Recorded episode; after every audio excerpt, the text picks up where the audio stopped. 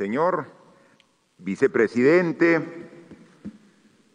de la Asamblea Nacional, de la Asociación de Municipalidades del Perú, señor presidente de la Red de Municipalidades Urbanas y Rurales de nuestro país, apreciadas y apreciados alcaldes, ministras y ministros de Estado,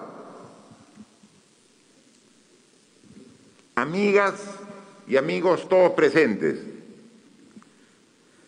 las autoridades elegidas por el pueblo asumimos bienestar y la seguridad de la ciudadanía. En ese camino nos, nos enfrentamos a dificultades y trabas que son impuestas no solo por la naturaleza o por los engorrosos trámites de nuestro sistema administrativo. También nos enfrentamos a intereses que buscan desestabilizar el país y en medio del caos generar incertidumbre. Gobernadores regionales y alcaldes representamos a todos los pueblos del Perú. Y tenemos claro que en tiempos difíciles como los que está viviendo el país, que han sido afectados por esta terrible enfermedad, y así socorrer a todos aquellos que han sido impactados por la paralización económica que ha profundizado las condiciones precarias en las que se encontraban incluso antes de la llegada del virus. Conscientes de la gran responsabilidad que recae en nuestros hombros y con el respaldo de todos aquellos que a diario se esfuerzan por protegidos y proteger a sus familias, queremos renovar nuestro compromiso y apuesta por el Perú y decirle a cada uno de los peruanos que, nos, que no permitiremos que nada nos distraiga. Continuaremos enfocando toda nuestra atención, esfuerzos en la lucha contra la pandemia y el bienestar de nuestros compatriotas que hoy, más que nunca, requieren que el Estado esté a la altura de sus necesidades y demandas. Hoy y siempre la prioridad es el Perú. Les agradezco que en esta oportunidad ustedes hayan viajado hasta la capital de la República, como tantas veces yo lo he hecho a las diferentes regiones, provincias y distritos alejados del país de donde ustedes han venido. Mi firme compromiso de descentralización con el derecho que tienen los pueblos del interior del país al progreso y el desarrollo. Y hoy más que nunca y no puede ser más propicio este, encuentro. Hace seis meses iniciamos juntos una guerra contra un enemigo común que ha puesto a prueba nuestra fortaleza, nuestra capacidad de respuesta y nuestro temple. Hemos afrontado fuerzas y hemos afrontado este desafío con la misma energía y coraje como ya lo hemos hecho antes en similares circunstancias. La lucha contra la pandemia ya comienza a dar los resultados que esperábamos. En las últimas semanas, el número de hospitalizados en Lima y en las diversas regiones y ciudades del país ha disminuido. han disminuido ya los nuevos contagios y el número de fallecidos producto del COVID-19 también ha mostrado un descenso en el cuadro nacional. Pueden ustedes ahí apreciar este primer cuadro y podemos comparar solamente los datos del 16 de agosto a los del 15 de septiembre, lo que ha ocurrido en el último mes de esta pandemia. Con mucho esfuerzo de ustedes y de nuestro sistema de salud, aumentamos las camas hospitalarias que eran solo de 3.000 al inicio de la pandemia a nivel nacional a más de 19.000 con las que contamos ahora. Hace tan solo un mes, el 16 de agosto, de las 19.000 camas disponibles, 14.060 estaban ocupadas y teníamos 5.200 disponibles. Y no sabíamos si el nivel de demanda iba a seguir aumentando, por eso seguíamos trabajando en ese sentido. La semana pasada presenté este cuadro, donde decíamos que de 14 mil habían bajado ya el requerimiento solo a 10 mil camas hospitalizadas.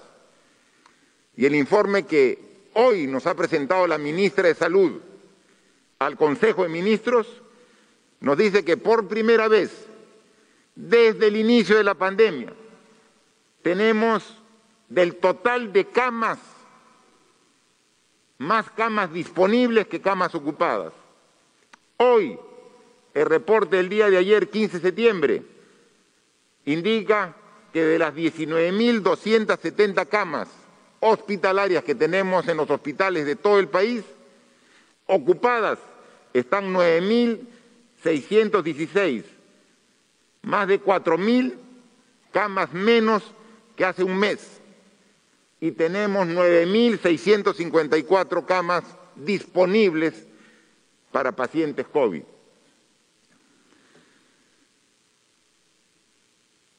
Y si vemos el siguiente cuadro, el cuadro de personas que han fallecido,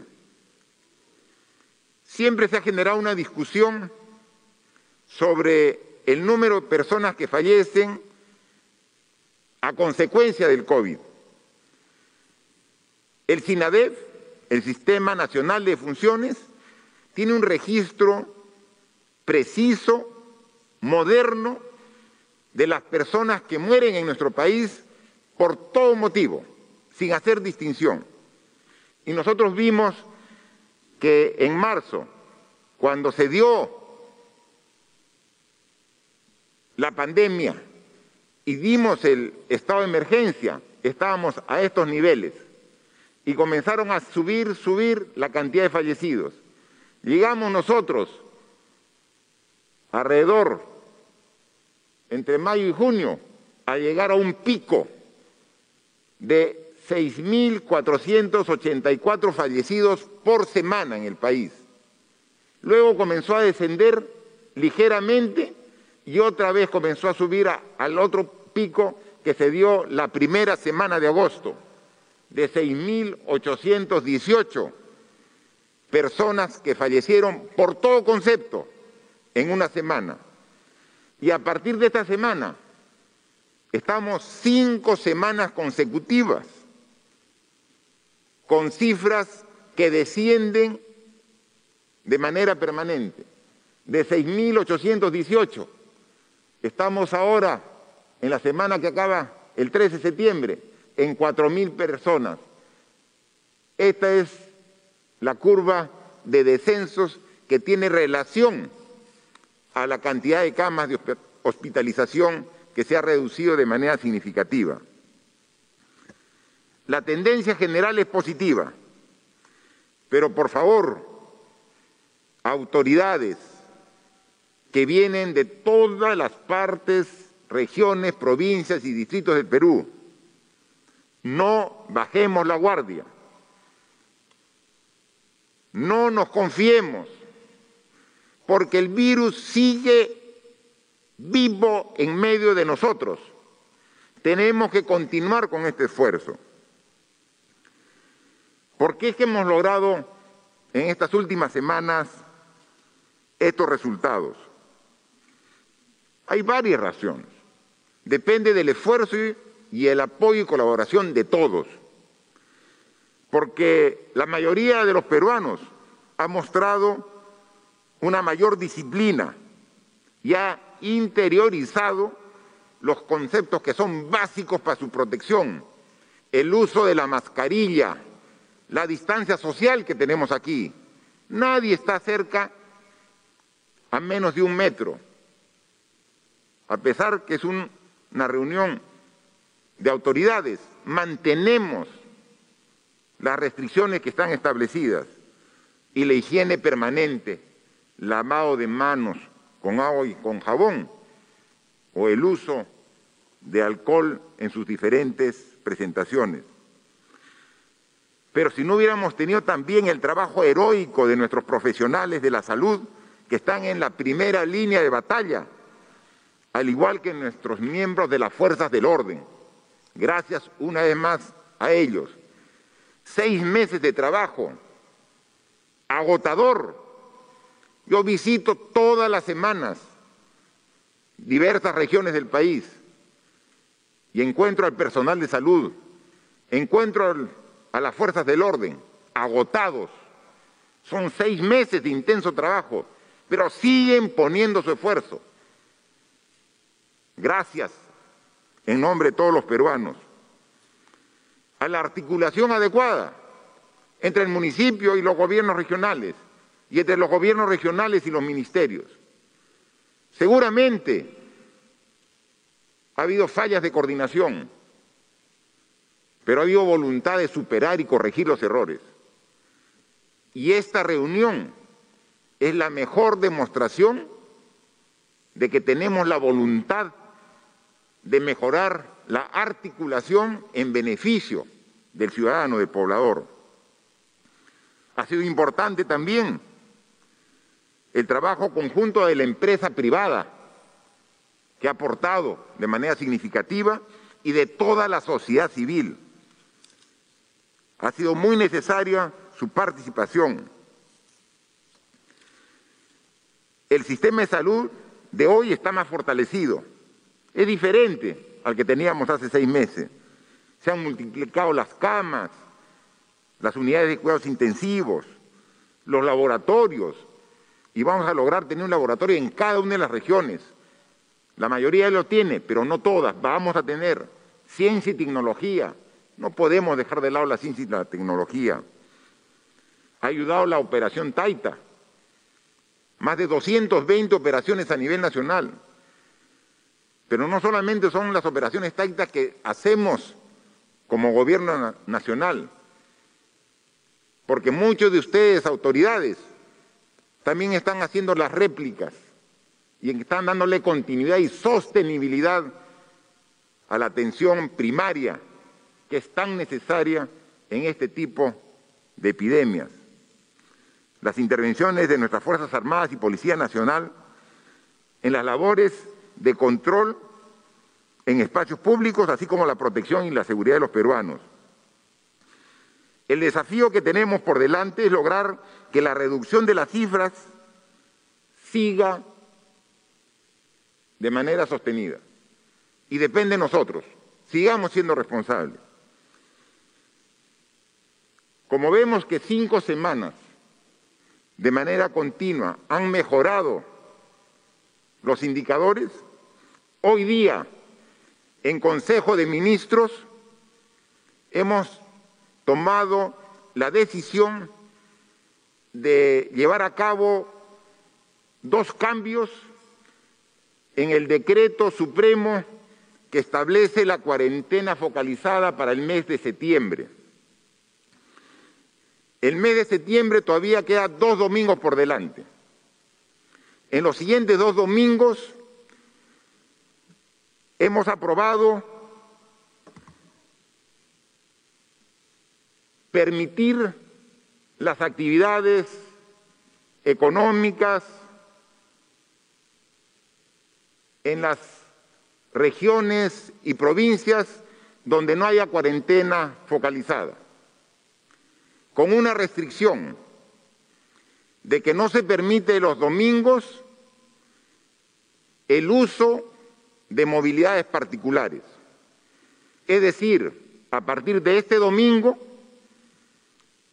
van a poder atender el comercio, van a poder salir con las restricciones que sabemos todos del distanciamiento social, uso de mascarilla, en las regiones que no están con cuarentena focalizada, pero sin uso de vehículos particulares.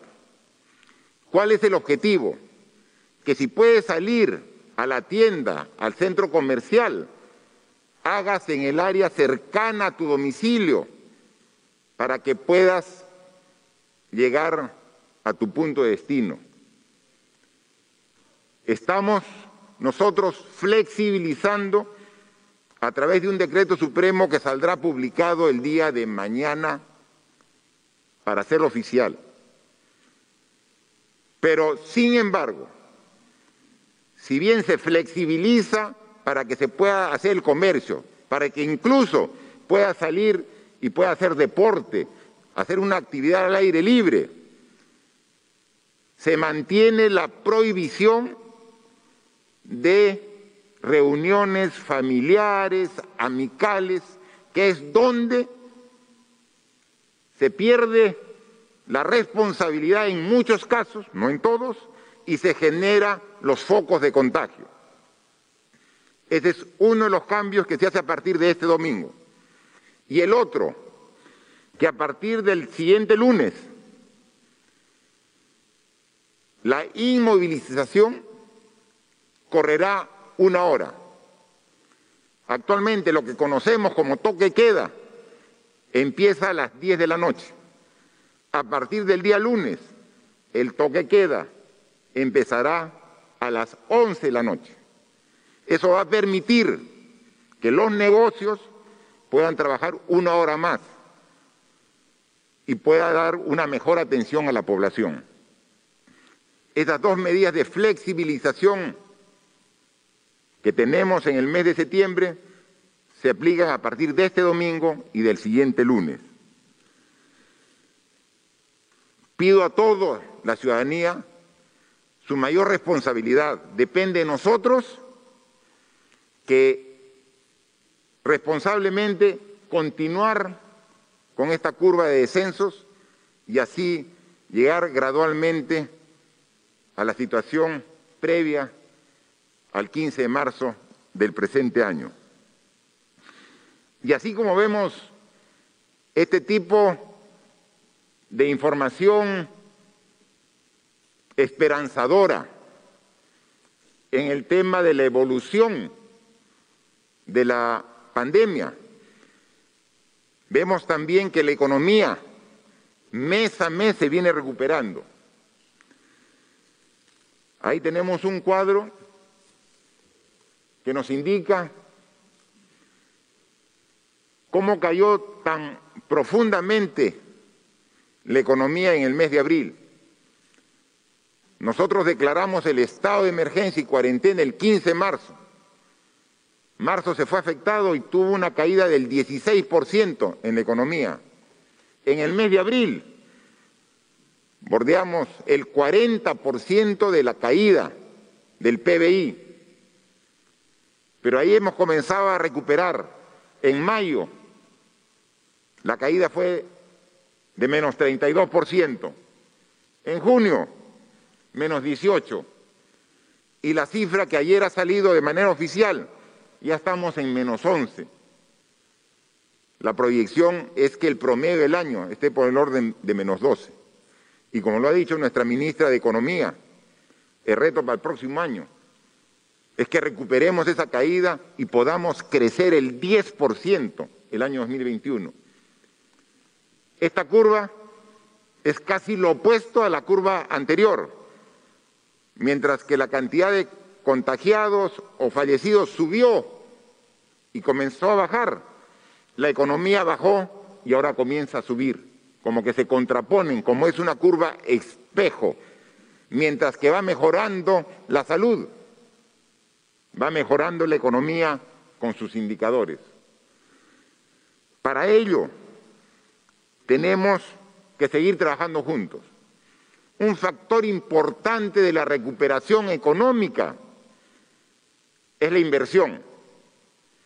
Y estamos tomando medidas necesarias para fomentar la inversión privada, para generar confianza en el inversionista. Pero también un factor importante del crecimiento es la inversión pública. Y la inversión pública depende de los que estamos aquí presentes. La inversión pública depende del ministerio, del gobierno regional, del municipio. Hay dinero. Hemos hecho gran esfuerzo para hacer transferencias. Juntos, responsable y honestamente, usemos el presupuesto. Gastemos, invirtamos. Ustedes son los aliados del gobierno para la recuperación económica con la inversión pública. Felizmente, nuestra solidez económica permite dar los recursos necesarios, como por ejemplo para estos programas como el Arranca Perú, que a todos los municipios provinciales, a todos, le hemos hecho transferencias para que hagan mantenimiento de los caminos vecinales. Comencemos de una vez a trabajarlos, de una vez. Hemos hecho, se ha transferido 5.347 millones a los municipios para el mantenimiento de estas vías. Sé que muchos ya tienen el proceso concluido y estoy seguro que el próximo mes de octubre se van a ver los frutos con la contratación del personal y la mejora de los caminos vecinales. Se va a generar fuentes de trabajo, pero también se va a mejorar el sistema logístico porque un camino con buen mantenimiento mejora la conectividad, la productividad y la competitividad. Es sumamente importante manifestar que hoy la ministra de Economía ha firmado y publicado la resolución ministerial 270, donde determina los índices para la transferencia del canon minero. Hoy ha firmado, y estoy dando las indicaciones a la ministra para que inmediatamente termine el trámite administrativo y pueda hacer en los próximos días la transferencia del saldo de canon que aún no recibían municipios y gobiernos regionales. A partir de los próximos días ya van a contar con este presupuesto para que sigan invirtiendo en beneficio del desarrollo de su pueblo. El Fondo Común del que tanto se ha hablado y que se ha restringido en los meses anteriores, que ha por el orden de los 280 millones de soles mensuales que hemos estado transfiriendo. Este mes de septiembre tiene un incremento significativo. 706 millones de soles estamos transfiriendo para todos los municipios del Perú. Con su presupuesto inicial de apertura que tenían ustedes para este año 2020, con el presupuesto adicional que hemos entregado por el Arranca Perú, con el presupuesto de Canon que estamos viendo. Y además, el día de hoy se ha presentado a través de la Autoridad de Reconstrucción con Cambios el primer paquete de proyectos de gran envergadura que suman 2.500 millones de soles. Se ha hecho una presentación abierta, obviamente, a través de la web, y nos ha llamado de manera poderosa la atención que se han inscrito para participar como interesados en estos proyectos, que son fruto del convenio de gobierno a gobierno, 1.200 empresas, 1.200 empresas interesadas en estos proyectos de gran envergadura en seis regiones que tienen las soluciones integrales para las cuencas de sus ríos, como también para el drenaje fluvial en sus ciudades. Con reconstrucción, con arranca, con el presupuesto, con mayores recursos, vamos en los meses que quedan de este año a fortalecer la economía, que es lo que requiere para generar puestos de trabajo y mejorar el nivel de vida de los peruanos. Depende de nosotros. Somos aliados, somos socios en esta tarea. Salgamos adelante juntos, destrabemos los proyectos que aún no podemos ejecutarlos. Juntos busquemos solución y generemos desarrollo para todos los peruanos. Pero adicionalmente, así como golpeó la economía, golpeó a las familias más humildes, a las más vulnerables, y sacamos una serie de bonos por el monto de una canasta básica familiar que alcanza los 760 soles. El informe que tenemos que la sumatoria de este primer bono, que se le dio diversos nombres, ya hemos entregado este bono a más de 7 millones y medio de hogares. Pero no ha sido suficiente los 760 por lo extenso de la cuarentena. Si hubiera sido la cuarentena uno, dos, tres meses estaría bien, pero seis meses de cuarentena, la gente requiere un segundo bono. Lo anuncié el 28 de julio, el mensaje de la Nación. Tenemos el padrón final donde hemos ubicado 8 millones 400 mil hogares que tienen las características necesarias para recibir este apoyo económico. En una segunda oportunidad, los que recibieron, más algunos hogares adicionales que no fueron incluidos. El cronograma nos indican que en este mes de septiembre terminan todos los trámites administrativos y el segundo bono, un compromiso que asumo con todos esos 8 millones 400 mil hogares, se comienza a entregar en la primera semana de octubre. Es una inversión de más de 6 mil millones de soles que van a llegar a a los hogares más necesitados de todo el Perú como una ayuda, mientras que ustedes con nosotros seguimos trabajando en reactivar la economía.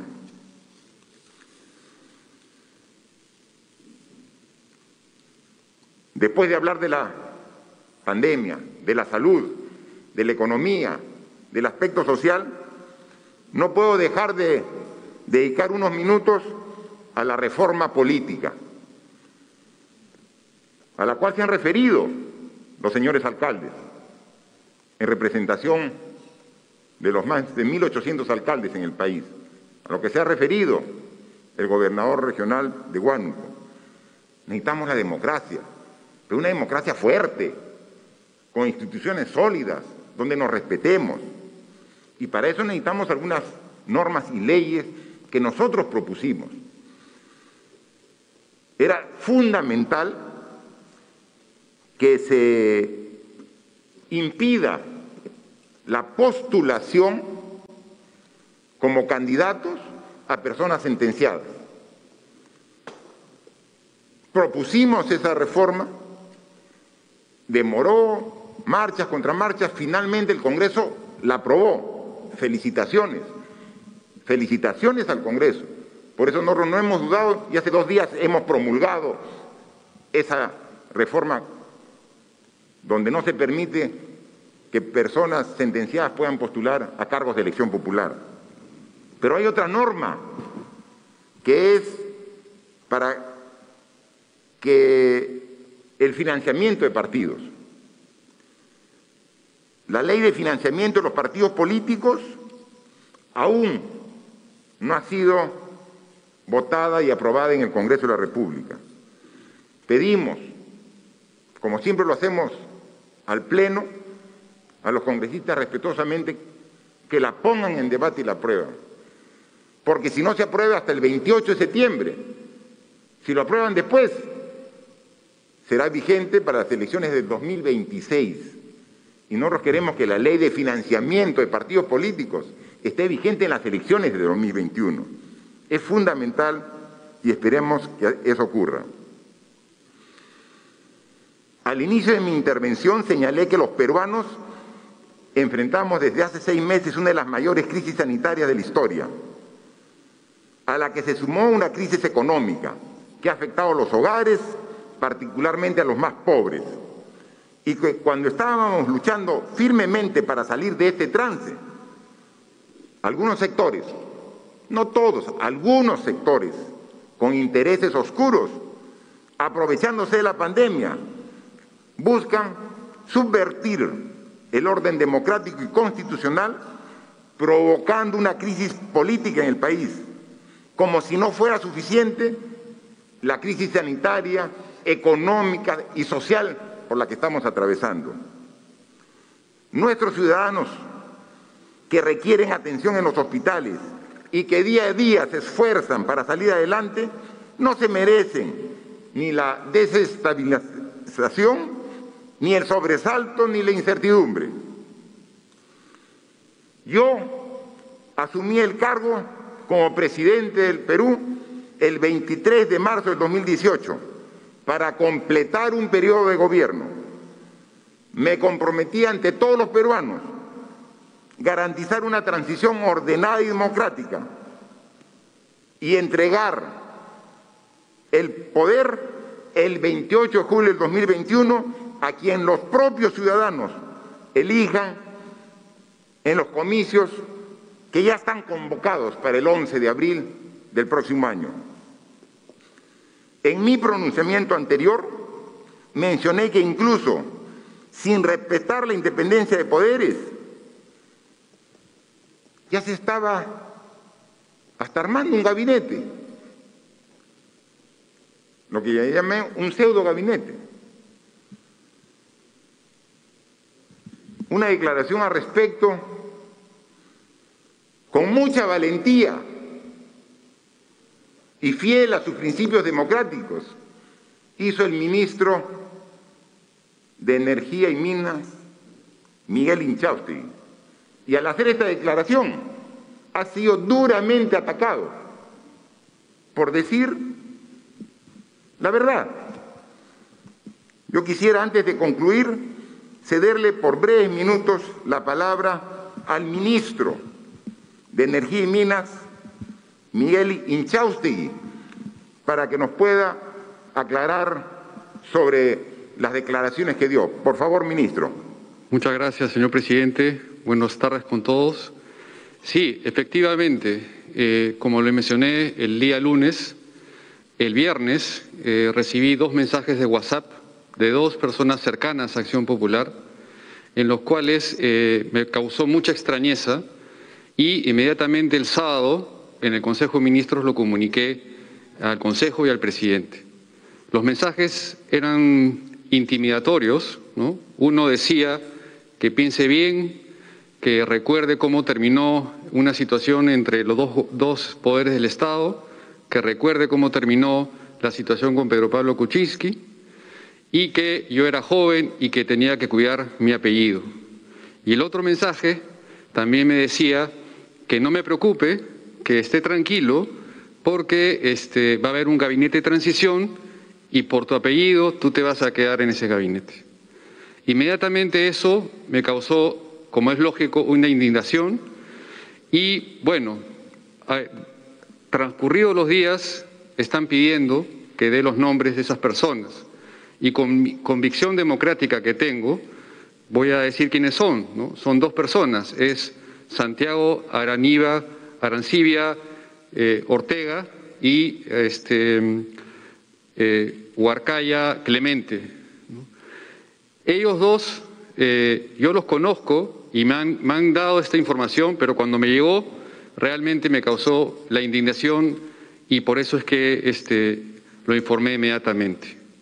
Creo, sinceramente, que tenemos que ser conscientes de que el Partido Acción Popular es un partido que tiene tradición democrática, tiene líderes que, eh, que son patricios de la democracia en el Perú y estoy seguro que eso que me ha pasado no representa al Partido Acción Popular.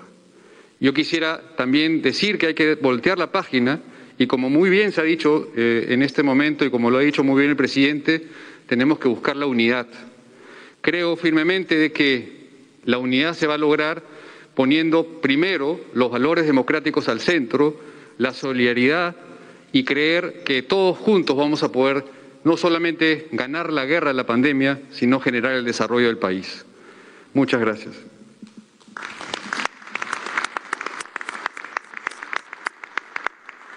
Gracias, ministro Inchaustegui. Eh, su valentía y sus valores democráticos, yo estoy seguro que no son solo reconocidos por el gabinete, sino por todos los peruanos. Como ya he señalado, el Ejecutivo ha mostrado desde el primer día su total disposición para que se realicen las investigaciones en las instancias correspondientes. He dicho que por mi investidura debería corresponderme ser procesado después que concluya mi mandato. Pero además he expresado mi plena voluntad a dar las declaraciones que requiera la Fiscalía desde ahora y no recién cuando termine mi gestión. Nosotros como Ejecutivo hemos presentado una demanda competencial para que sea el Tribunal Constitucional el que determine cómo debe ejercer su competencia el Congreso para declarar la vacancia por permanente incapacidad moral del presidente de la República. Nuestra preocupación es por la institución de la presidencia de la República. No estamos hablando por una persona. Mi mandato termina ya en meses.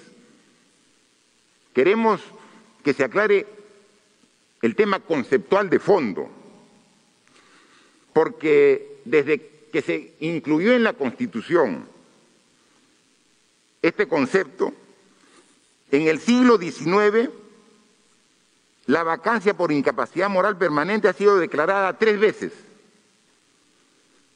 De la Riva Agüero, Billinghurst y Fujimori. ¿En cuántas décadas?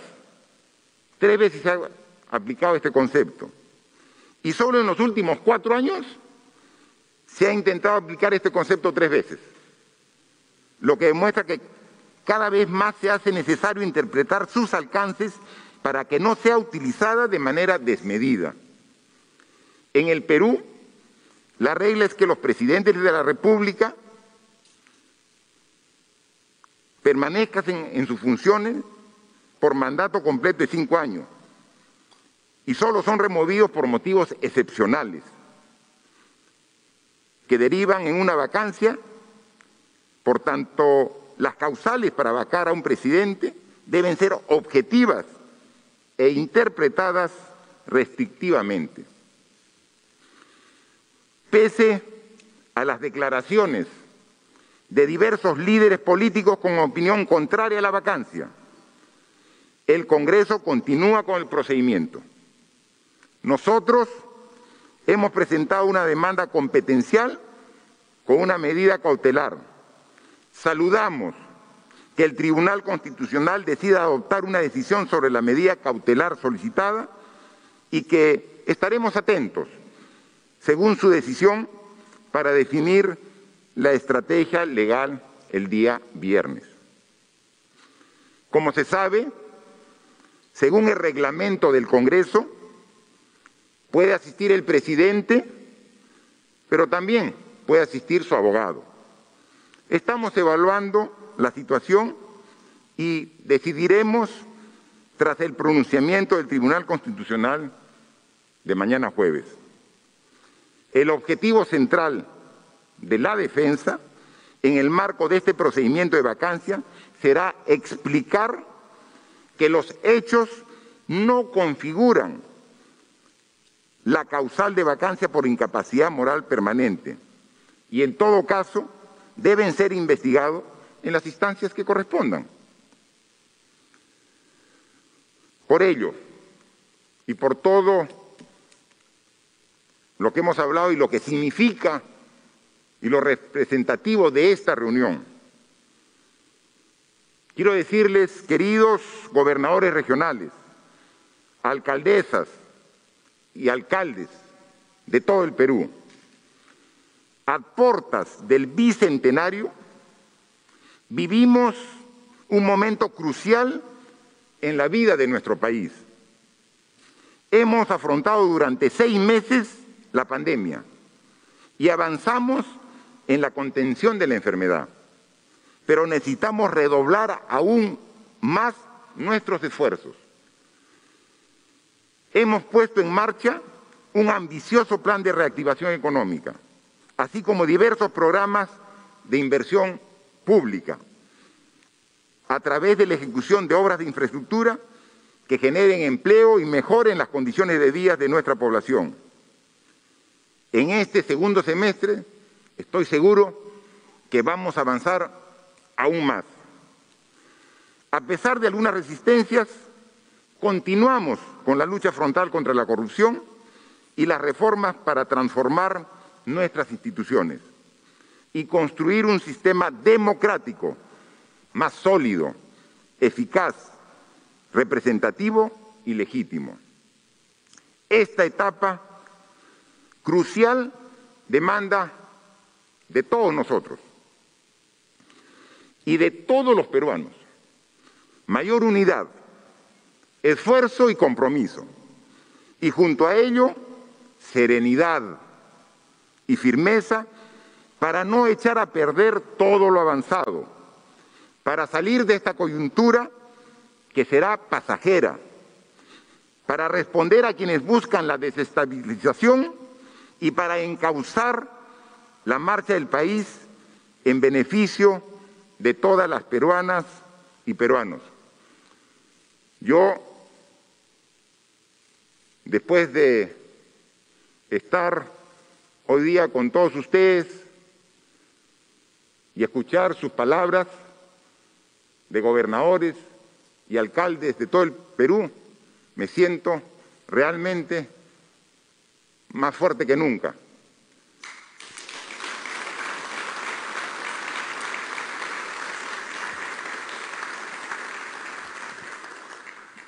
Más de alguna amistad me manda mensajes, WhatsApp, diciendo te veo que estás acá, allá, desde temprano trabajas, oye, pareciera que, que no descansas. Y realmente, presidente, gobernador, alcalde, somos personas de carne y hueso, como todos los peruanos, con sentimientos, con emociones.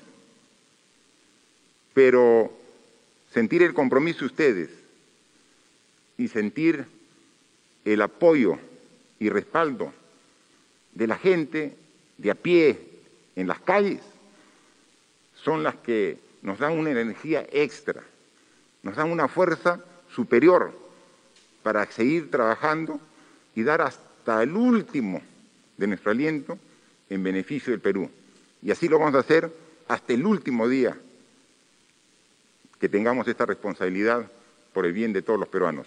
Gracias a todos. Ha renovado entonces su compromiso por mejorar la calidad de vida de los peruanos en medio de esta difícil situación. Ha agradecido el respaldo.